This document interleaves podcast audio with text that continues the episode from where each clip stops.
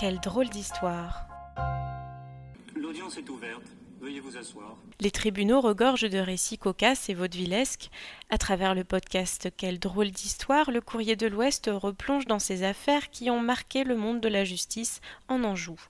L'histoire débute dans un hôtel du centre-ville d'Angers en 1970. La femme de chambre y était fort accorte. Bien qu'encore mineure, car alors on n'était adulte qu'à 21 ans, la jeune apprentie était du genre déluré. La moue voyoute, la gorge avantageuse et la croupe avenante, elle aimait la vie et le faisait clairement comprendre. Il y avait belle lurette qu'elle ne se pâmait plus en silence pour Claude François et Mike Brandt, comme à peu près toutes les filles de cette époque, et qu'elle était gaillardement passée aux travaux pratiques dans les bras de jeunes hommes qu'elle aimait canailles, sportifs et musculeux. Alors ce jour de décembre, quand elle vit arriver à l'hôtel toute une équipe de football professionnel, les joueurs, le capitaine et même l'entraîneur, ce fut comme Noël avant la date.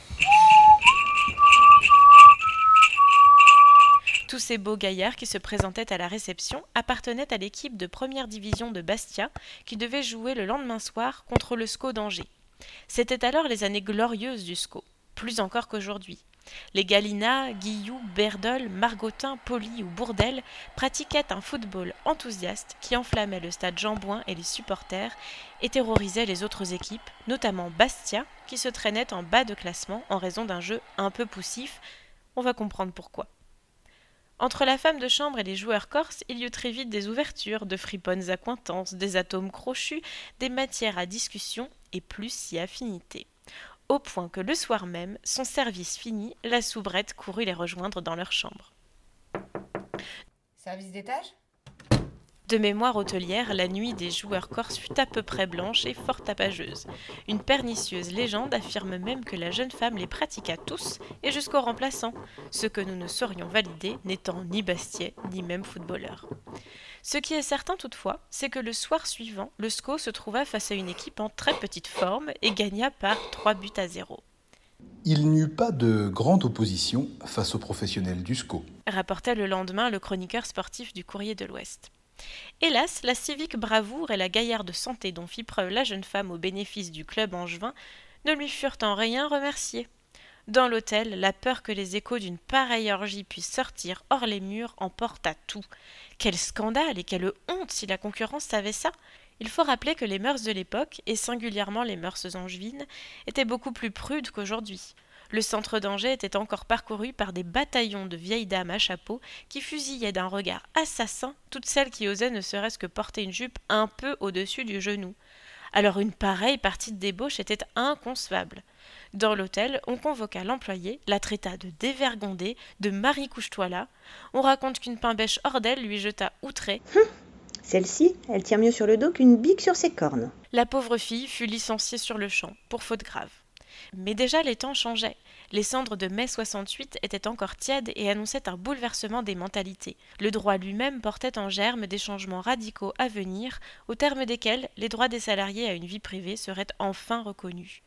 La jeune femme fit une démarche inconcevable, inouïe, insensée. Indifférente au persiflage et au scandale, la gaillarde soubrette osa se plaindre de son licenciement et saisit le conseil des prud'hommes.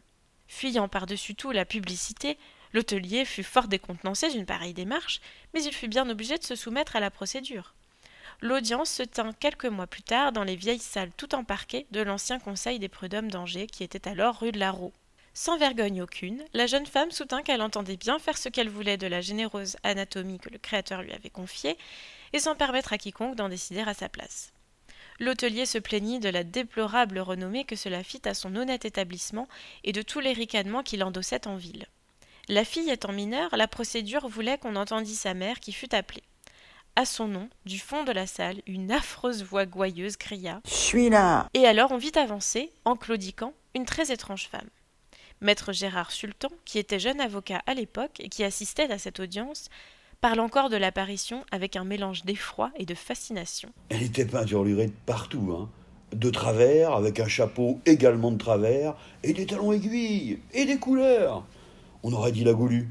C'était un arc-en-ciel. Face à la massive et chancelante créature, un silence pesant se fit dans la salle. Il fallut de longs instants avant que le président ose prendre la parole. Il s'éclaircit enfin la voix et demanda à l'apparition si elle avait quelque chose à dire. La créature ne le laissa même pas terminer sa phrase et tonna d'un ton sans réplique. Si ça a fait du bien à ma fille, je vois pas où est le mal. Il y eut un grand silence horrifié, de flottement et d'embarras. Sentant que la sérénité des débats lui échapperait bientôt et fort pressé de conclure, le président bredouilla un merci et se tourna vers l'hôtelier pour lui demander s'il avait un mot à ajouter. Le bonhomme fut bien embarrassé de la question, car il ne s'y attendait pas, mais il sentait bien qu'il fallait en finir. Alors le commerçant s'avança en hésitant vers la barre. Il se balança d'un pied sur l'autre, se gratta le nez, puis se décida à lancer d'un ton dépité. Quand je pense qu'avec moi, elle n'a jamais voulu. Les juges firent ceux qui n'avaient rien entendu. On débouta la péronnelle et tout fut dit.